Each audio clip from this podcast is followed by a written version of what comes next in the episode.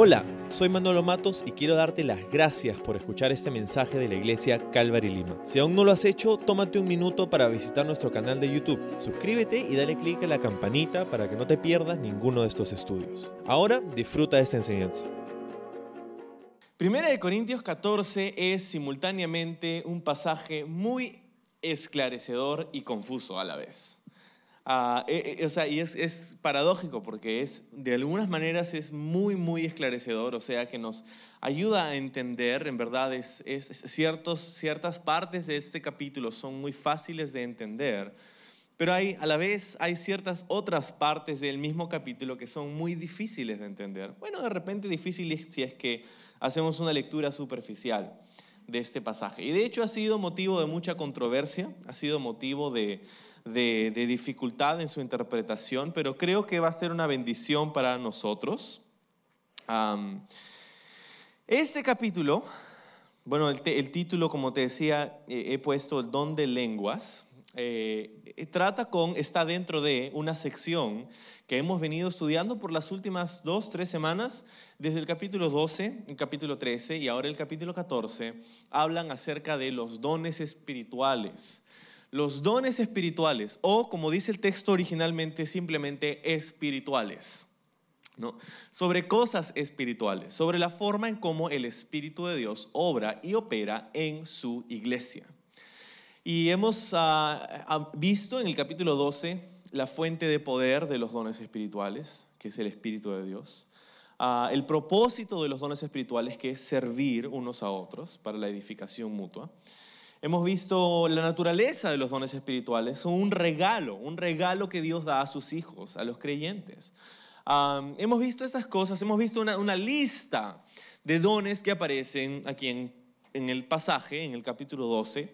Hemos desglosado una por una, ¿verdad? Si no has estado con nosotros en las semanas anteriores y quieres conocer acerca de esto, nuestras enseñanzas como estaban en el video están en, en las redes sociales, en las plataformas de audio, puedes encontrarlas, puedes ponerte al día porque en verdad es muy, muy ah, interesante cómo Pablo nos cuenta acerca de los dones espirituales, lo hemos visto con detalle en las últimas semanas. Luego en el capítulo 13 llegamos a la descripción por excelencia de lo que es el amor, ¿verdad? Y, hablábamos acerca de cómo eh, ese es el propósito, de que los dones espirituales son buenos, pero necesitamos caminar en amor. El fruto del Espíritu es amor, dice la Biblia, ¿no? Entonces la semana pasada estábamos en el capítulo 13 y ahora Pablo retoma su discusión sobre los dones espirituales, específicamente dos ah, dones espirituales y su uso en la práctica.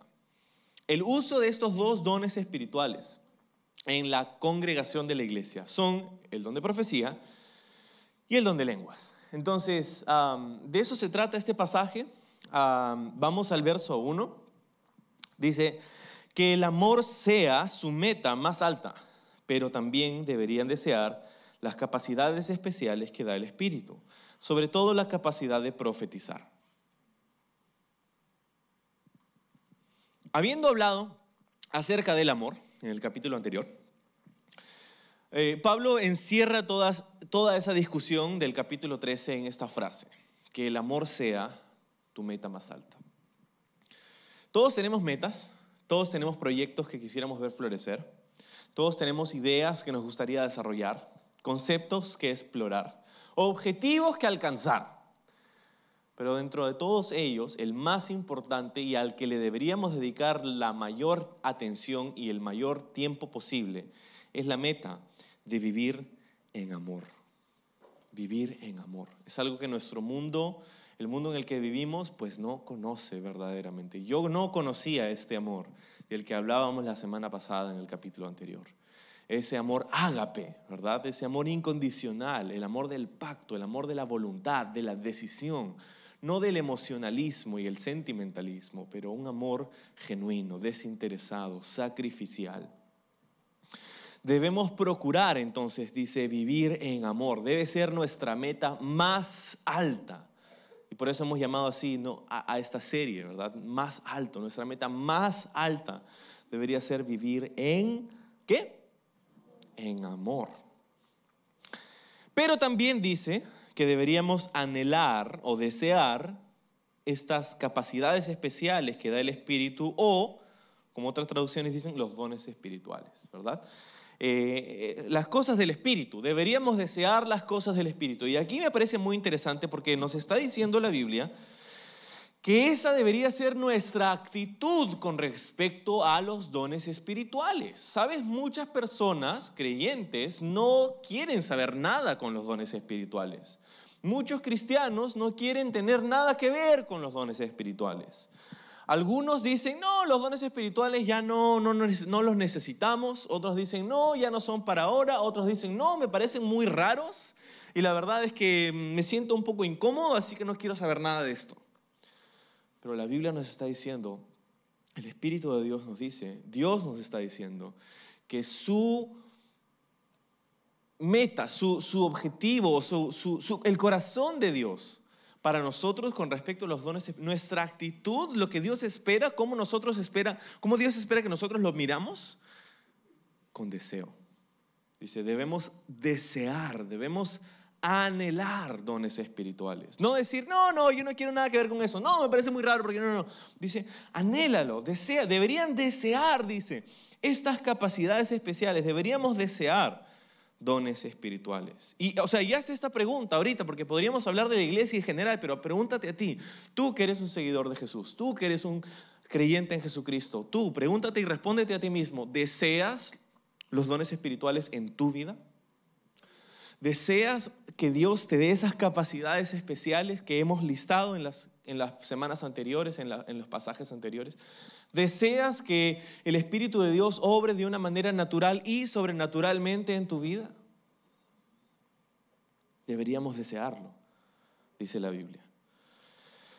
Entonces, en esta primera mitad del pasaje, casi todo el capítulo en realidad, excepto la última parte, vamos a mirar el contraste y la comparación entre estos dos dones espirituales que mencionábamos, la profecía y el don de lenguas. Entonces dice, sobre todo, al final del verso 1, debemos desear la capacidad de profetizar. Entonces, mira, hablando acerca de todos los dones espirituales, en el capítulo 12, hablando acerca del don de lenguas, ahora que vamos a hablar en el capítulo 14, Pablo dice, sobre todo, deberíamos buscar qué don. El don de profecía. El don de profecía. Deberíamos buscarlo encima de todos los otros dones espirituales. Y esto puede sonar un poco confuso, pero creo que va a hacerse menos y menos confuso mientras seguimos leyendo el pasaje. Dice verso 2, pues si alguien tiene la capacidad de hablar en lenguas, le hablará solamente a Dios, dado que la gente no podrá entenderle hablará por el poder del Espíritu, pero será todo un misterio. En cambio, el que profetiza fortalece a otros, los anima y los consuela. La persona que habla en lenguas se fortalece a sí misma, pero el que dice una palabra de profecía fortalece a toda la iglesia. Yo desearía que pudieran todos hablar en lenguas, pero aún me gustaría, más dice, más aún me gustaría que todos pudieran profetizar pues la profecía es superior que hablar en lenguas, a menos que alguien interprete lo que se dice, para que toda la iglesia se fortalezca. Entonces, no sé cuál es tu contexto, no sé si el don de lenguas, si has tenido algún contacto, alguna interacción, alguna experiencia con el don de lenguas. Hay algunos que sí, mucho, hay algunos que no, poco o nada, ¿no? No sé cuál ha sido tu contexto con respecto a los dones, al don de lenguas, pero me temo que en la iglesia ha habido confusión. El común denominador de nuestras experiencias con el don de lenguas ha sido la confusión muchas veces. Y este pasaje nos dice justamente, literalmente, con estas mismas palabras, que Dios no es el autor de la confusión. Entonces, si Dios no es el autor de la confusión, entonces, ¿por qué es justamente la confusión la que describe nuestra experiencia con el don espiritual de lenguas? Muchas veces es porque no hemos venido a la palabra de Dios, porque no hemos comprendido lo que dice la palabra de Dios, porque no leemos lo que dice la palabra, si tan solo lo leyéramos. Y eso es lo que vamos a hacer esta mañana. Entonces espero, y mi oración es esta, que cuando hablamos acerca del don de lenguas, tú creyente, tú discípulo de Jesús, puedas salir esta mañana con un entendimiento muy claro de lo que es, de para qué sirve y de cómo se usa el don de lenguas. ¿Sí? ¿Está listo? Ok. Entonces, hay una comparación aquí entre el don de profecía y el don de lenguas. Dice, a mí me gustaría que todos pudieran hablar en lenguas, dice Pablo, pero más aún que todos pudieran profetizar. Ahora, aquí encontramos algo muy interesante sobre el don de lenguas.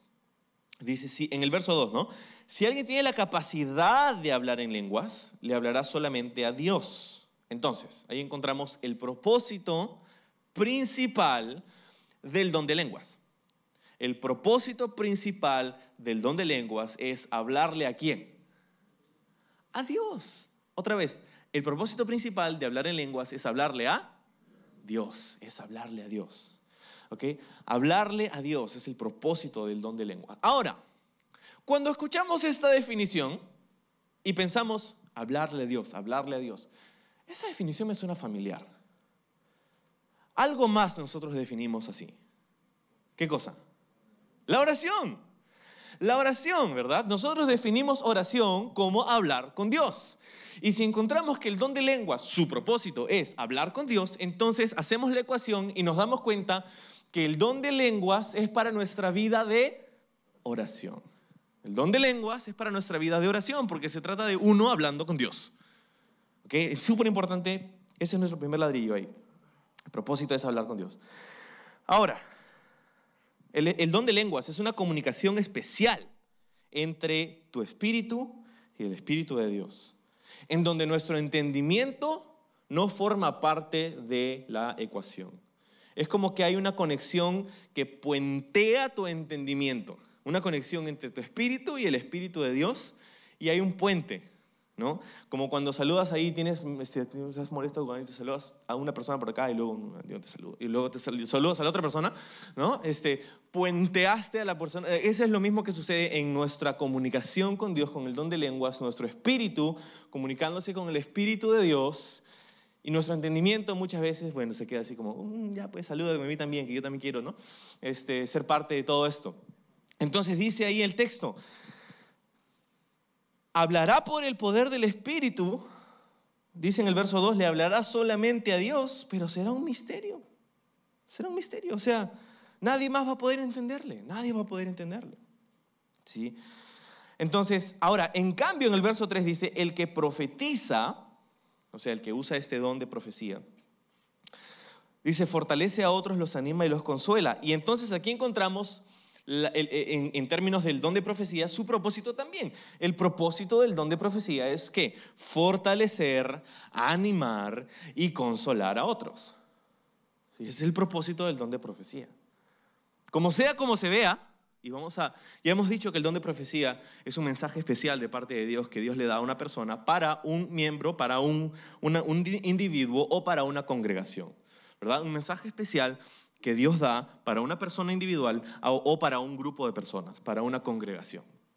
El propósito de esto, fortalecer, animar y consolar a otros. Está tan claro. Pero a veces hay personas que se llaman profetas, a sí mismas, ¿no? Se autodenominan profetas. A veces hay personas que dicen hacer uso del don de profecía y el fruto de eso a veces es justamente lo opuesto de lo que hemos dicho. A veces personas dicen hacer uso del don de profecía, pero solo terminan debilitando, desanimando y condenando a los demás. Quiero decirte que si alguien dice usar el don de profecía o tener el don de profecía y el fruto de la vida y ministerio de esa persona es el desánimo, la debilidad y la condenación, esa persona no está operando con el Espíritu de Dios. Esa persona no está operando bajo la dirección del Espíritu Santo. Porque el don de profecía, su propósito, el propósito de Dios para él es fortalecer, animar y consolar a los demás. Súper importante. Entonces, ambos de estos dones son igualmente importantes, aunque si leyeras el texto superficialmente podrías tener la idea de que Pablo más bien exalta el don de profecía y desprecia el don de lenguas, pero no es así. ¿Por qué? Porque tenemos que tener en cuenta el contexto el contexto es importante. ¿Y cuál es el contexto? El contexto es la congregación. El contexto es la reunión de los creyentes. Entonces, ambos dones son igual de importantes, pero el contexto de este pasaje es la reunión de la iglesia. Entonces, en una reunión de la iglesia, ¿qué don entre estos dos será más provechoso? La profecía, porque todos pueden escuchar y entender y ser animados, ¿verdad? Por el contrario, por ejemplo, en el contexto de un momento privado de oración entre tú y el Señor, ¿qué don será más beneficioso? ¿El don de profecía o el don de lenguas? El don de lenguas. Porque dice, el que habla en lenguas, dice, se fortalece a sí mismo, como hemos leído ahí en el pasaje en el verso 4. ¿verdad? Se fortalece a sí mismo. Entonces, no es que uno esté encima del otro, es simplemente el contexto. ¿Verdad? hace un par de semanas decíamos que los dones espirituales más importantes son los que más necesitamos para las situaciones específicas en las que nos encontramos, ¿verdad? Entonces, por eso es importante esto. El contexto de este pasaje en el verso en el capítulo 14 es la reunión de la iglesia y en ese sentido el don de profecía es más beneficioso porque más personas pueden beneficiarse de él. En cambio, el don de lenguas es solamente para el individuo que habla con Dios y se fortalece. Ahora, interesante, que en esta comunicación especial entre tu espíritu y el espíritu de Dios manifestado en este don de lenguas, este, este, esta comunicación resulta en un fortalecimiento de tu vida. Dice, el que ora en lenguas se fortalece a sí mismo. Yo no sé tú, pero yo quiero ser fortalecido. ¿Hay alguien que no quiera ser fortalecido? Yo quiero eso, ¿verdad?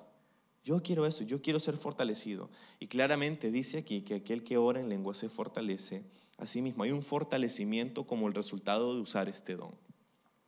Lo que en sí nos está como que abriendo un poco el panorama, ¿no? Porque digo, wow, yo, yo le tenía miedo al don de lenguas, o me parecía muy raro el don de lenguas, pero ahora, no sé, ahora como que hasta me gusta, mm, hasta lo quiero. Entonces, es, importante verlo en, en, esos términos, en los términos de la palabra de Dios. Entonces, dice el verso 6, amados hermanos, si yo fuera a visitarlos y les hablara en un idioma desconocido, ¿de qué les serviría a ustedes? En cambio, si les llevo una revelación o un conocimiento especial, o una profecía o una enseñanza, eso sí les sería de ayuda.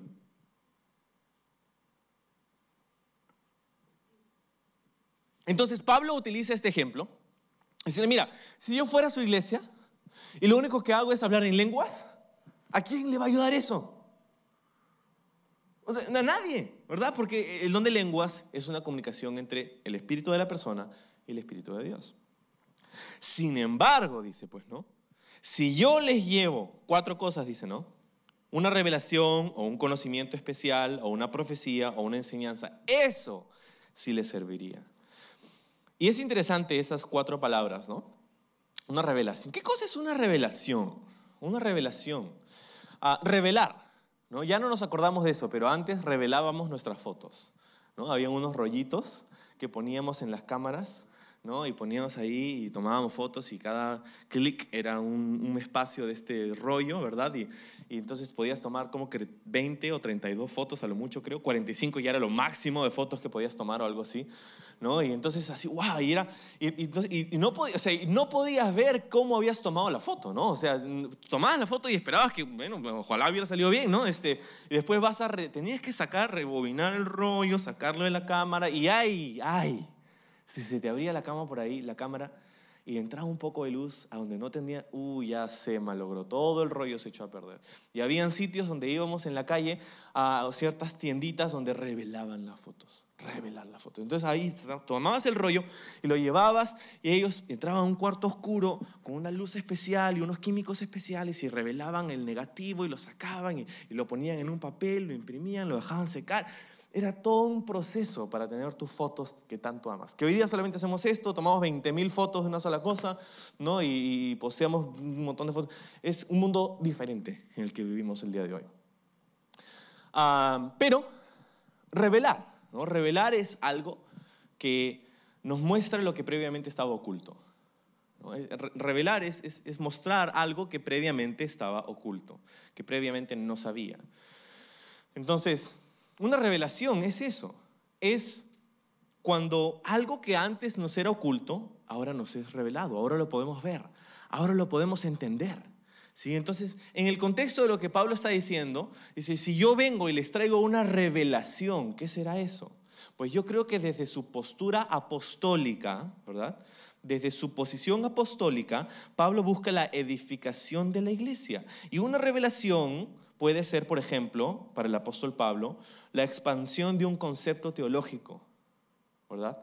Que veíamos en el Antiguo Testamento y que Pablo puede expandir en el Nuevo Testamento, hablando acerca, por ejemplo, de algunos de los atributos de Dios.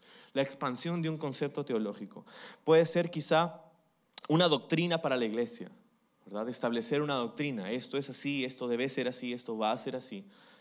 O puede ser también una visión de Dios, ¿verdad? Una visión. El libro de Apocalipsis Ah, en algunas otras traducciones se llama el libro de la revelación.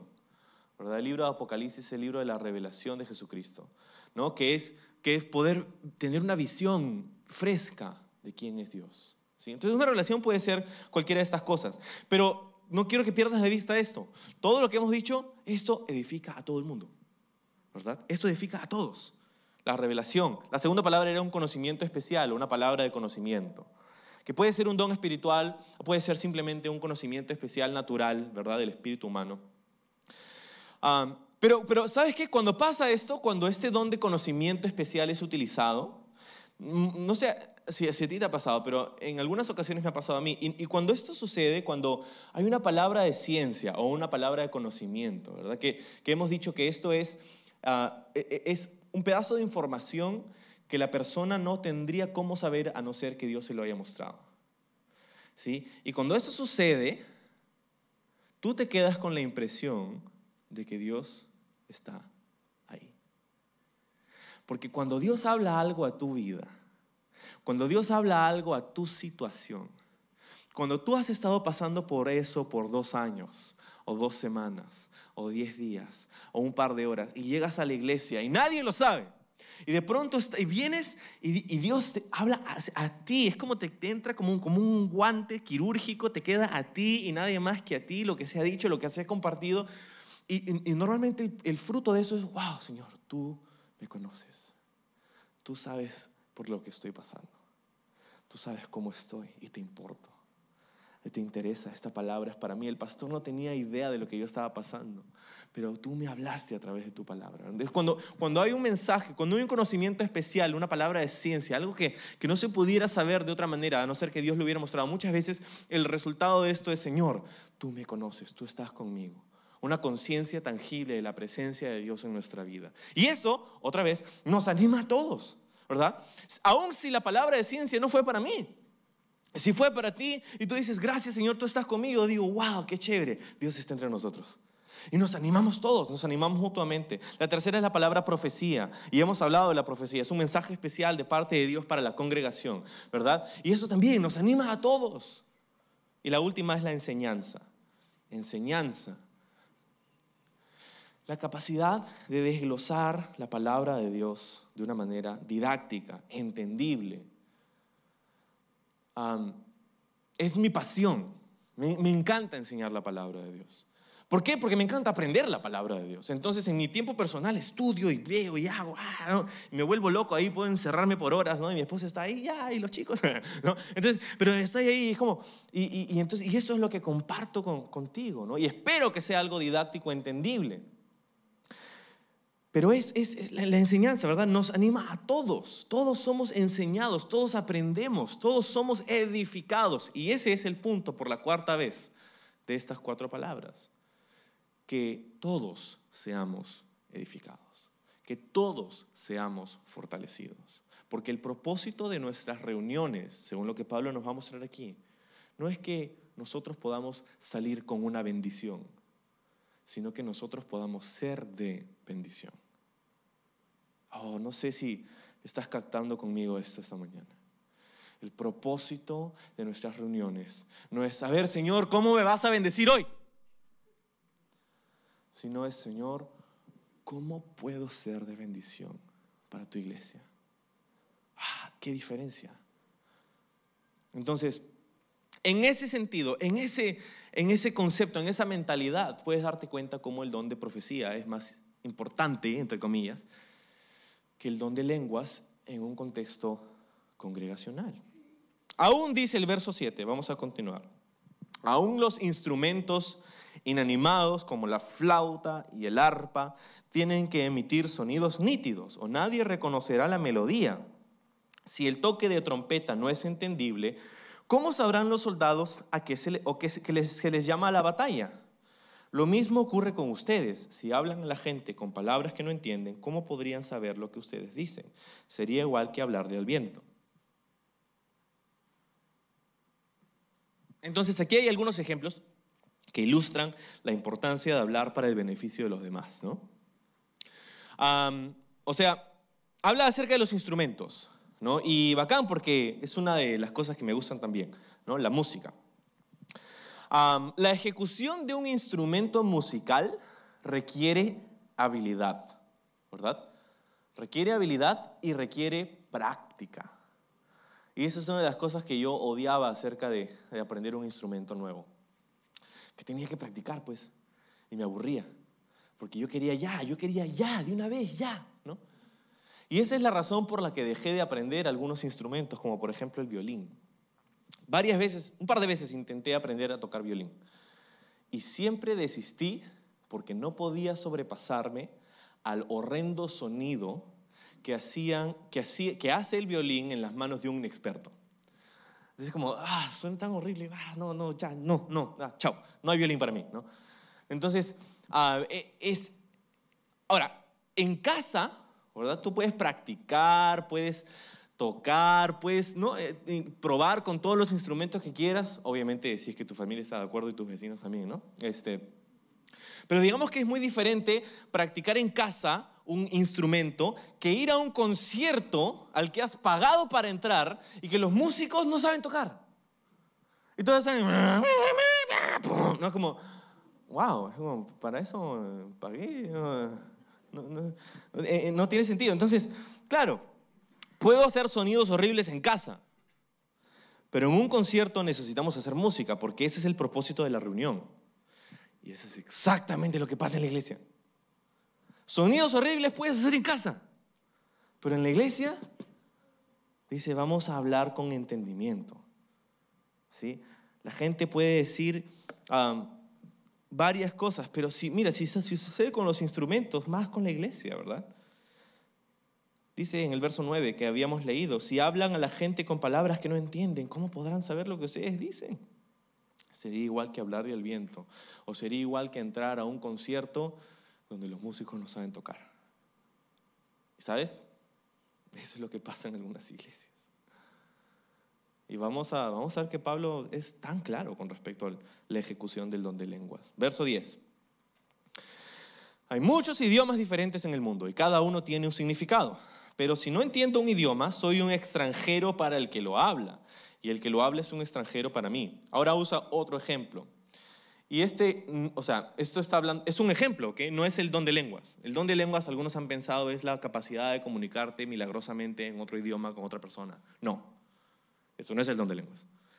Eso puede ser un milagro y sería interesante registrarlo y comprobarlo científicamente, ¿verdad? Pero eso no es el don de lenguas.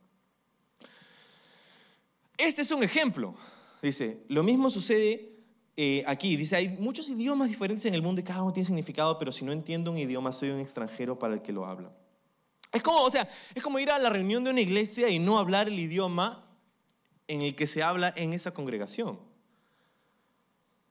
No entiendes nada, pues. Estás ahí, sentado, diciendo, ah, está bonita la, este, la mesa, está chévere, sí. Uy, esta silla está un poco incómoda, no sé, creo que tengo que ir al baño. Y mientras tanto está, está ahí enseñándose la palabra de Dios y el Espíritu de Dios pero si no hablas el idioma no vas a entender nada. Entonces, hermanos, hay que abrir un servicio bilingüe, ¿no?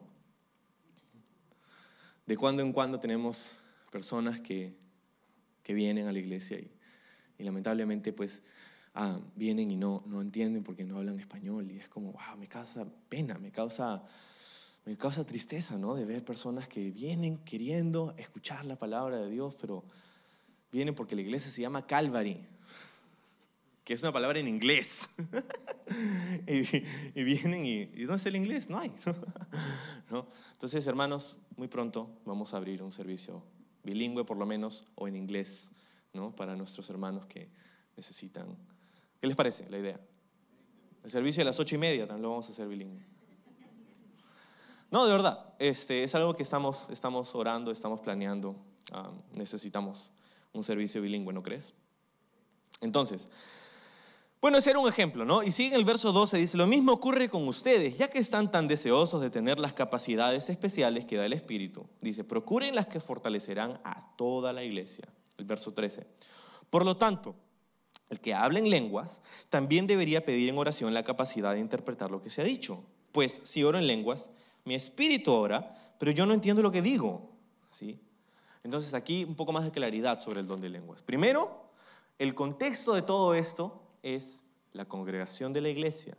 Y en ese sentido, Pablo dice, si nos estamos reuniendo juntos, necesitamos hacerlo de una manera en el que todos salimos edificados. No uno, no dos, no tres, todos. Entonces, si vamos a hacer algo en la iglesia, o para todos, o para nadie.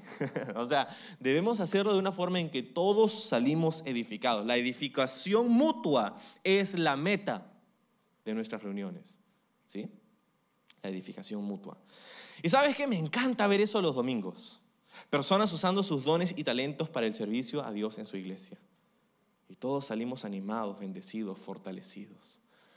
De verdad, yo no puedo decirte lo agradecido que estoy por cada persona que es parte de nuestro equipo de voluntarios porque nada de esto, o sea, nada de esto sería una realidad. ¿Verdad? Yo puedo matarme estudiando y preparando y todo esto, pero cada persona que da de su tiempo, sus dones, su servicio cada domingo para que esto sea una realidad, ¿verdad?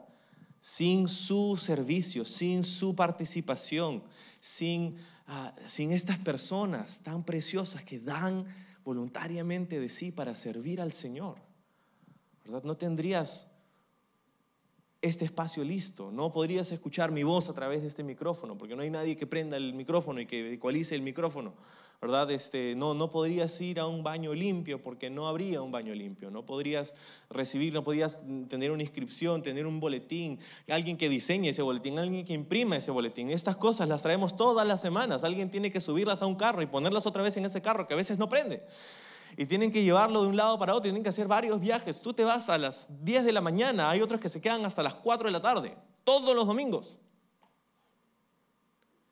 Desde las 7 de la mañana.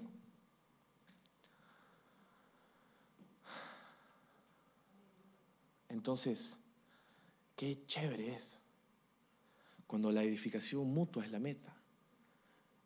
Porque a veces la mentalidad del que viene a la iglesia es, ¿qué tengo yo para recibir de este día, en vez de qué tengo yo para dar. Y se convierte en una dinámica de consumismo. Vienes a consumir a la iglesia. Y ese nunca fue el propósito de Dios para la iglesia Jesucristo. Es la edificación mutua. Entonces pregúntate hoy, en esta mañana, no qué cosa tienes para recibir necesariamente, aunque Dios nos da y nos bendice, pero qué tengo yo para dar en este día. ¿Cómo puedo bendecir? ¿Cómo puedo ser de bendición a los demás? Ahora, obviamente, si esto fuera solamente así, sería un caos, ¿verdad? Porque todo el mundo está haciendo lo que le parece lo mejor. Y así tampoco es como funciona la cosa, hay un orden, ¿verdad? Hay políticas que nos ayudan a operar de una manera eficiente para que esto pueda ser una realidad y el Espíritu de Dios pueda fluir libremente a través del orden y no el desorden. Entonces, por eso hay Ah, si quieres involucrarte, hoy tenemos la noche de equipo a las 5 de la tarde, puedes venir, puedes informarte de lo que está pasando, puedes decir yo quiero ser parte de eso, ¿verdad? Hay nuestra clase ADN todos los domingos a las 10 y media de la mañana, donde puedes saber cuál es nuestra visión, cuál es nuestra meta, cómo puedes ser parte, puedes enterarte cuáles son tus dones, tus talentos y cómo usarlos para el beneficio de su iglesia local de Calvary Lima. Y, así, entonces tenemos un, orden dentro de esto para que las cosas puedan fluir de una manera natural y guiadas por el Espíritu de Dios. Entonces,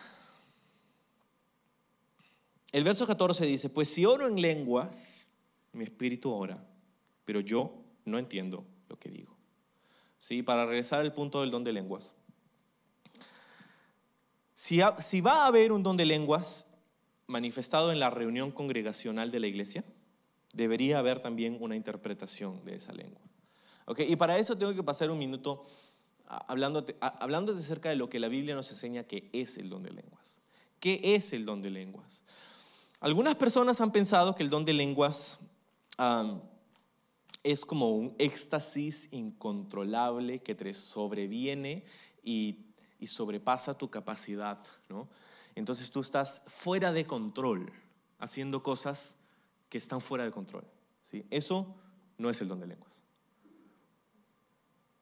O algunas, algunas personas han pensado que son frases que repetimos y balbuceamos, que las escuchamos de alguien y las repetimos. Eso es el don de lenguas. Si alguien dice bla, bla, bla, bla, bla, y nosotros lo repetimos, bla, bla, bla, bla, ¿eso es el don de lenguas? No, eso no es el don de lenguas. No es una frase que aprendimos y que imitamos y repetimos. Eso no es el don de lenguas.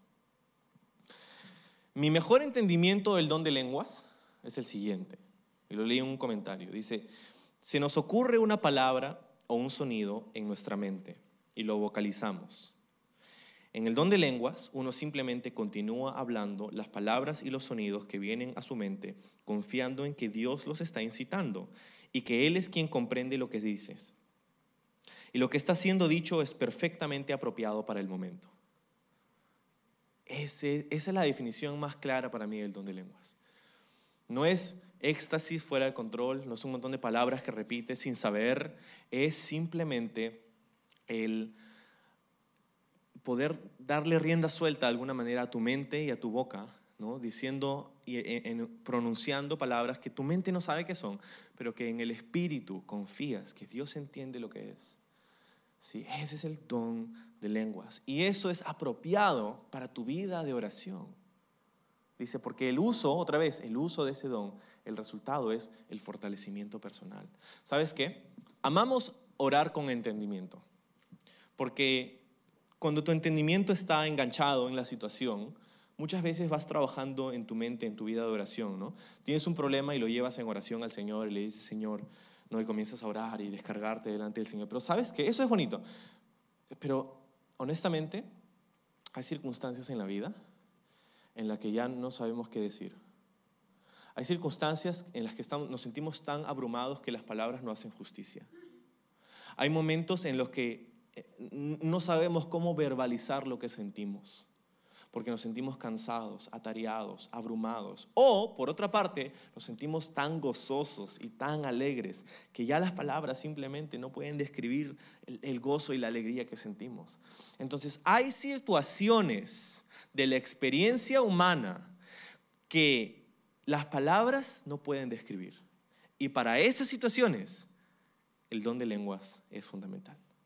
Para esas situaciones en donde tu espíritu puede comunicarse libremente con el Espíritu de Dios, sin tener que pasar por esta piedra de tropiezo que a veces puede ser tu entendimiento, y comunicarte libremente con el Señor.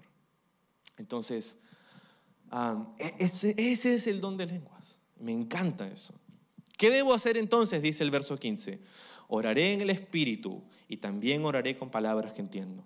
Cantaré en el Espíritu y también cantaré con palabras que entiendo. Pues si alabas a Dios solamente en el Espíritu, ¿cómo podrán los que no te entienden alabar a Dios contigo? ¿Cómo podrán unirse o decir amén a tus agradecimientos cuando no entienden lo que dices? Tú darás gracias muy bien, pero eso no fortalecerá a la gente que te oye. Yo le agradezco a Dios porque hablo en lenguas más que cualquiera de ustedes, pero en una reunión de la iglesia, para ayudar a otros, preferiría hablar cinco palabras comprensibles que diez mil palabras en un idioma desconocido. Tú está trayendo a casa el punto simplemente. ¿verdad? Ya entendimos qué es el don de lenguas, ya entendimos cuál es el propósito del don de lenguas, es hablar con Dios, ya entendimos cómo se ve el don de lenguas, pero ¿cómo se usa el don de lenguas? Bueno, en tu vida privada de oración, ahí es donde se usa el don de lenguas. Más en la congregación de la iglesia, no es tan edificante, porque no edifica mucho escuchar un montón de sonidos y palabras que no entiendes. Entonces, si eso se va a dar, Pablo dice en los versos anteriores, que haya interpretación. ¿Qué cosa es la interpretación de lenguas? Es un don espiritual. En otras palabras, es de la misma manera que, que hablamos en fe, en el espíritu, el don de lenguas, el don de interpretación, es algo que recibimos por fe también. No es la capacidad de conocer un idioma, ¿verdad? Ah, es que yo hablo, a ver, yo este, acá yo hablo inglés, entonces acá también yo, yo sé lo que está diciendo el pastor, porque está hablando en inglés y yo hablo inglés, entonces yo te lo traduzco, si te lo traduzco, te lo traduzco. Eso no es el don de interpretación de lenguas. Interpretación de lenguas es cuando hay un don de lenguas que es manifestado y que una persona recibe ese don y recibe la interpretación y sabe por fe, porque Dios lo pone en su corazón, lo que esa persona ha dicho. No lo entiendes con tu entendimiento, ¿verdad? No lo entiendes con tu mente, lo recibes por fe. Esta persona ha dicho esto e interpretas. Ahora, si el don de interpretación de lenguas es genuino, ¿cómo se escuchará? Bueno, leamos otra vez el pasaje del verso 15 al 19. Cuando hablamos en lenguas, Pablo dice, puedo orar en el Espíritu, puedo cantar en el Espíritu, puedo alabar en el Espíritu y puedo agradecer en el Espíritu. Son las cuatro palabras que utiliza Pablo aquí. Orar, cantar, alabar y agradecer. Y hemos dicho que hablar en lenguas es hablar con Dios. Entonces, cuando alguien interpreta un don de lenguas, este don, esta palabra, esta frase, esta comunicación se oirá como una persona hablándole a Dios, no como Dios hablándole a la persona. Porque algunos dicen, ah, ya, eso es lo que Dios ha dicho, y yo tengo la interpretación, y dice, Dios te dice que hagas esto. Eh, eh, eh, espérate, espérate, no, no, no, eso no es el don de lenguas. La interpretación será del el corazón del hombre, el espíritu del hombre, al espíritu de Dios en alabanza, en agradecimiento, en oración, en petición, en intercesión. Así se escuchará una interpretación del don de lenguas. Entonces, ¿cómo podremos decir amén de otra manera, no? Fíjate qué importante la interpretación del don de lenguas. Porque si no, ¿cómo podremos decir amén? O sea, me encanta esa, esa, esa frase ahí donde dice en el verso 16, ¿cómo podrán decir amén? ¿O cómo podrán unirse a tus agradecimientos? Decir amén. Me encanta esta práctica. Ah, es una práctica que se hacía desde la primera iglesia. El responder audiblemente a lo que Dios nos dice audiblemente. ¿Qué cosa significa amén? Amén significa así sea, así es. Es que estás de acuerdo. Entonces, cuando tú dices amén, estás diciendo sí, así es, estoy de acuerdo, eso está bien, en eso creo, ¿verdad? Eso es lo que significa esa frase. Y escúchame, está bien responder a lo que Dios nos dice, no solamente cuando yo te pregunto, ¿no? Muchas veces aquí estamos en la iglesia y te pregunto, amén, y tú respondes, amén, qué chévere, pero no solamente cuando yo te pregunto, sino cuando algo que Dios está hablando resuena contigo, resuena en tu corazón, así es. Y sabes, necesito que me ayudes. Necesito que me ayudes, necesito que respondas, necesito que me ayudes a saber si estás despierto, ¿verdad? Puedes decir amén un ratito, a ver, a ver. Amén. Ah, estás despierto ya. Entonces, no solamente es decir amén, tú no sabes cómo anima a un predicador cuando la audiencia está enganchada con lo que se está diciendo. Ahora, a veces esto es la culpa del predicador, porque es recontra aburrido. Y a veces es mi culpa también. Si tú estás dormido es mi culpa a veces. Ah, pero, pero enganchados con el contenido, enganchados con lo que Dios nos está diciendo, decir amén está bien. Este lugar debería ser uno en donde estamos recibiendo de una manera vibrante la palabra de Dios, porque Él nos está hablando y estamos respondiendo y decimos amén y a veces aplaudimos porque lo que está, está diciendo merece un aplauso. No es para el predicador o para el maestro, es para Dios, porque Él nos está hablando. Y nuestros aplausos y nuestro amén y todo esta, este, este ah, discurso, este diálogo que hay entre el predicador y, y, la iglesia, ¿verdad? Es, es uno en donde Dios es alabado. ¿Verdad? Entonces no temas decir amén si hay algo que te suena bien, no temas responder, no temas aplaudir si hay algo que merece aplauso en lo que es dicho, ¿verdad? No temas engancharte con el contenido de lo que está siendo dicho, ¿verdad?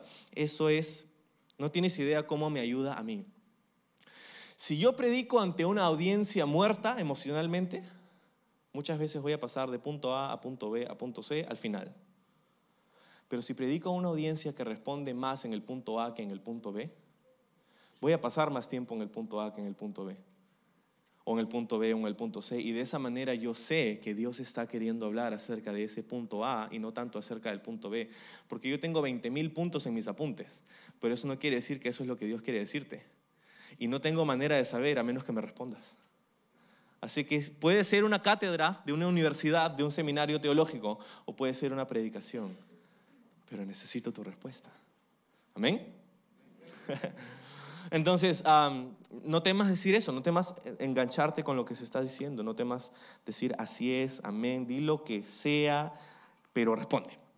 Entonces, verso 20, amados hermanos, no sean infantiles en su comprensión de estas cosas, sean inocentes como bebés en cuanto a la maldad, pero maduros en la comprensión de asuntos como estos. En las escrituras está escrito, hablaré a mi propio pueblo en idiomas extraños y mediante labios de extranjeros pero aún así no me, no me escucharán, dice el Señor. Así que, como ven, dice el verso 22, el hablar en lenguas es una señal no para los creyentes, sino para los incrédulos. La profecía, sin embargo, es para el beneficio de los creyentes, no de los incrédulos. Aún así, si los incrédulos o la gente que no entiende estas cosas entran en la reunión de la iglesia y oyen a todos hablando un idioma desconocido, pensarán que ustedes están locos, como sucede. Pero si todos ustedes están profetizando y los incrédulos o la gente que no entiende estas cosas entran, por, entran en la reunión y dice, serán convencidos de pecado y juzgados por lo que ustedes dicen. Al escuchar sus pensamientos secretos, quedarán al descubierto y caerán de rodillas y adorarán a Dios, declarando, en verdad, Dios está aquí entre ustedes. ¡Wow! ¡Qué chévere!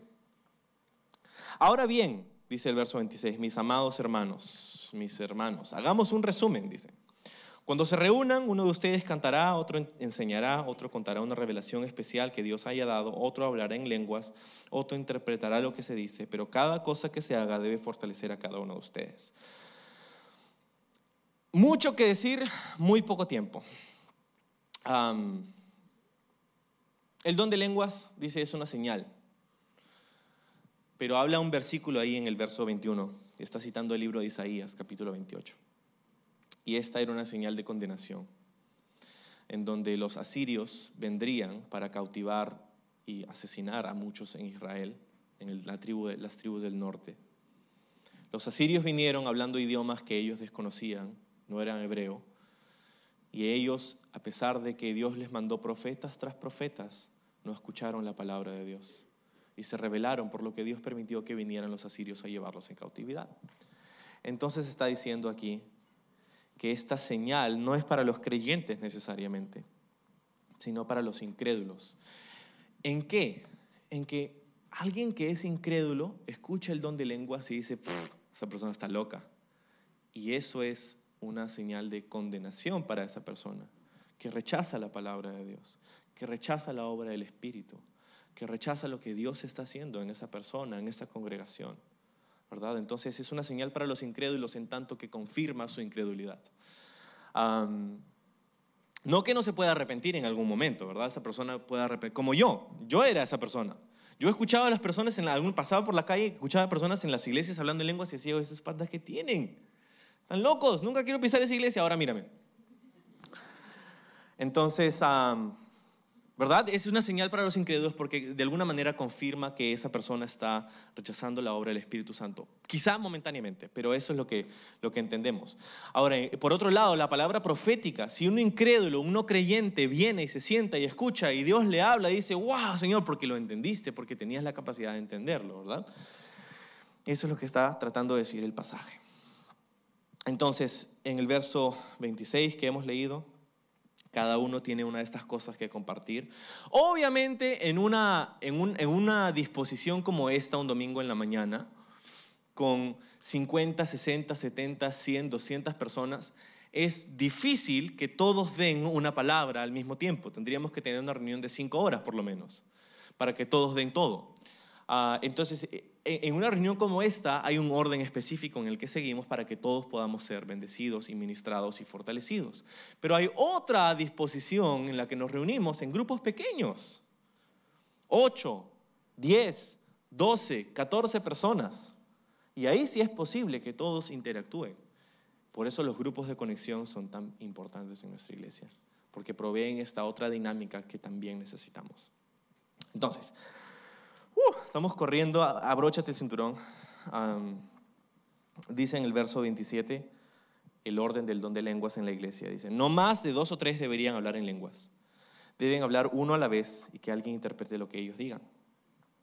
Pero si no hay nadie presente que pueda interpretar, ellos deberán guardar silencio en la reunión de la iglesia y deberán hablar en lenguas a Dios en forma privada. Que dos o tres personas profeticen y que los demás evalúen lo que se dice. Pero si, está si alguien está profetizando y otra persona recibe una revelación del Señor, el que está hablando debe callarse. De esa manera todos los que profeticen tendrán su turno para hablar, uno después de otro, para que todos aprendan y sean alentados. Recuerden que la gente que profetiza está en control de su espíritu y pueden turnarse con otros, pues Dios no es un Dios de desorden, sino de paz, como en todas las reuniones del pueblo santo de Dios. ¿Okay? Entonces hasta ahí encontramos el orden de la iglesia para la ejecución del don de lenguas. Dos o tres máximo con interpretación. Si no hay interpretación, cesa el don de lenguas. No es incontrolable, es controlable. Tu espíritu está sujeto a ti. Tú no vas a entrar en un éxtasis fuera de control. Eso muy probablemente no viene del Espíritu de Dios, ah, según lo que dice la palabra. ¿Okay?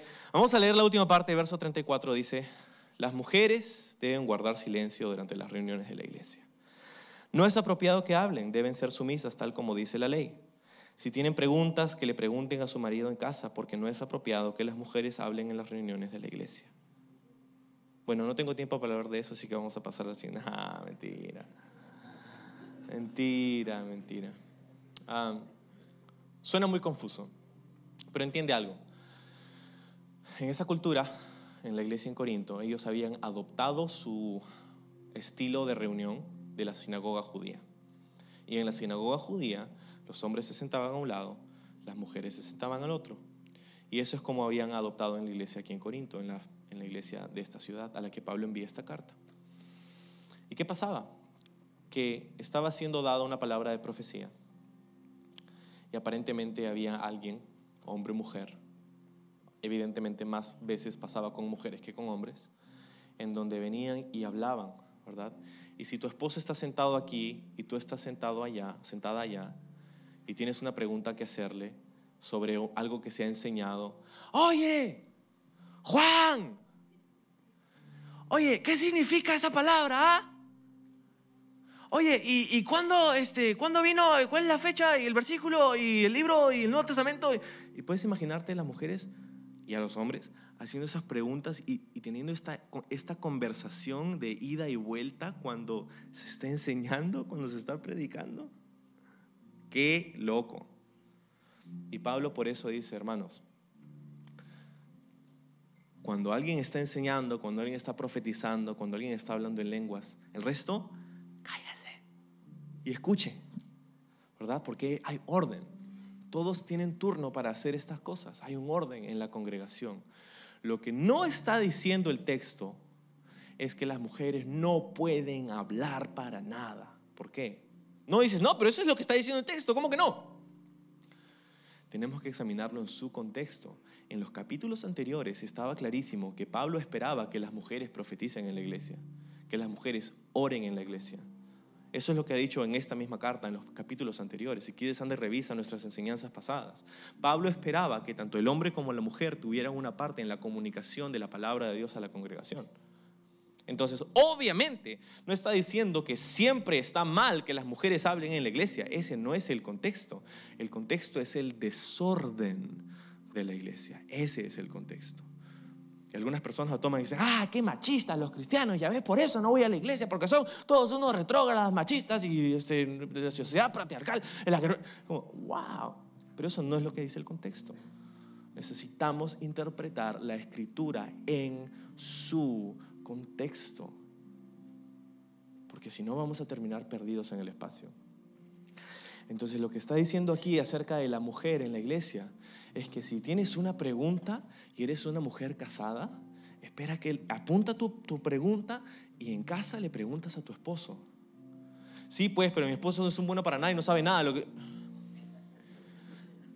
Obedece la palabra de Dios, pregúntale a tu esposo y si tu esposo bueno para nada no sabe, él le preguntará al líder, al pastor, él, él verá, él responderá, él encontrará la respuesta para sí mismo y cuando llegue a la casa te la dirá a ti.